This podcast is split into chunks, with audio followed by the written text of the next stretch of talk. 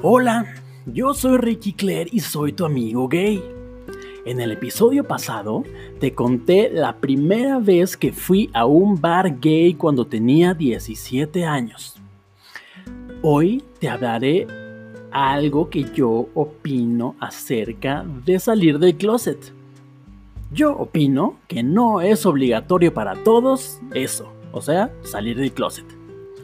Obviamente, el mundo y la población ahora están más acostumbrados a ver como algo cotidiano la homosexualidad. Y qué bueno, porque siempre ha existido. Y no solamente en los humanos. La homosexualidad existe en todas las especies animales también. En la actualidad, con la proliferación de las redes sociales, es más común enterarse que alguna celebridad o político sale del closet y todo mundo lo festeja como si fuera el invento de la electricidad o algo sobrehumano y súper especial. Realmente no es nada del otro mundo. O sea, que te gusten los hombres o las mujeres es como decir que te gusta la vainilla o el chocolate. Solamente un dato más. Pero entiendo que debido a la educación o costumbres de ciertas regiones o comunidades, ser homosexual podría ser un problema muy grande. Generalmente, la gente más prejuiciosa es la gente que tiene doble moral. O sea, ven mal que alguien sea gay, pero celebran el machismo, la violencia contra la mujer, el adulterio y la hipocresía. Por eso, sé que a veces es difícil el tema de salir del closet en ese tipo de comunidades. Pero las redes sociales nos bombardean constantemente con mensajes de orgullo, de aliento, de empoderamiento gay, de salir y gritar al mundo que te gusta el pito. Y eso puede provocar cierto nivel de presión social. Yo opino que no es obligatorio salir del closet. Cada quien es libre de hacerlo cuando se le dé la gana. Y si nunca quiere salir del closet, también es válido. No todas las historias de vida son iguales. Por ejemplo, yo nunca estuve dentro del closet porque desde que tenía 5 años le dije a mi familia que me gustaban los hombres. Y nunca fue un secreto, ni un problema. Siempre fue algo normal. Porque sí, ser homosexual es completamente normal. Pero también sé que mi situación fue muy afortunada y no es lo mismo para la mayoría de las personas.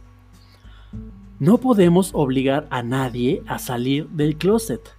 No debemos exponer a nadie en redes sociales.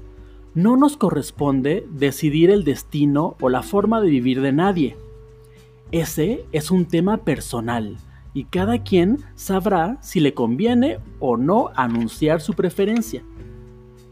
Lo que sí recomiendo es no engañar a las mujeres. Por ejemplo, si tú en tu comunidad crees que no es posible salir del closet, no engañes a una mujer para que sea tu novia y así poder aparentar frente a los demás. Ellas no se merecen eso y tú tampoco.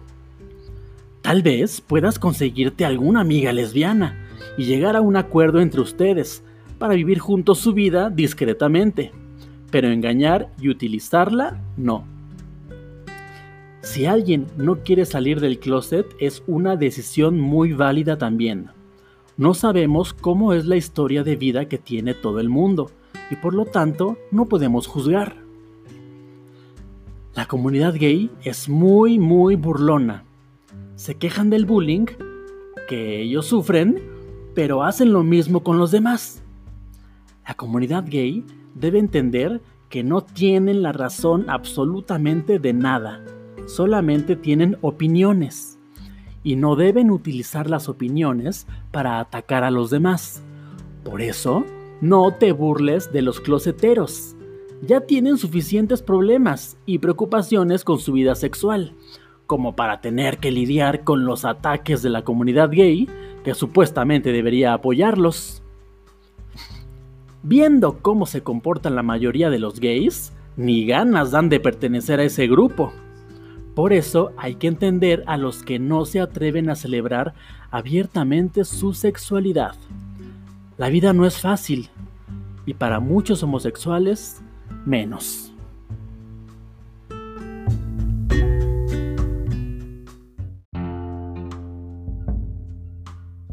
Bueno, esto es todo por hoy. Recuerda entrar a tuamigogay.com. Ahí están los links para que me sigas en mis redes sociales. Comparte este episodio con todos tus amigos closeteros. Muchas gracias por escucharme, amigo. Te mando un super beso.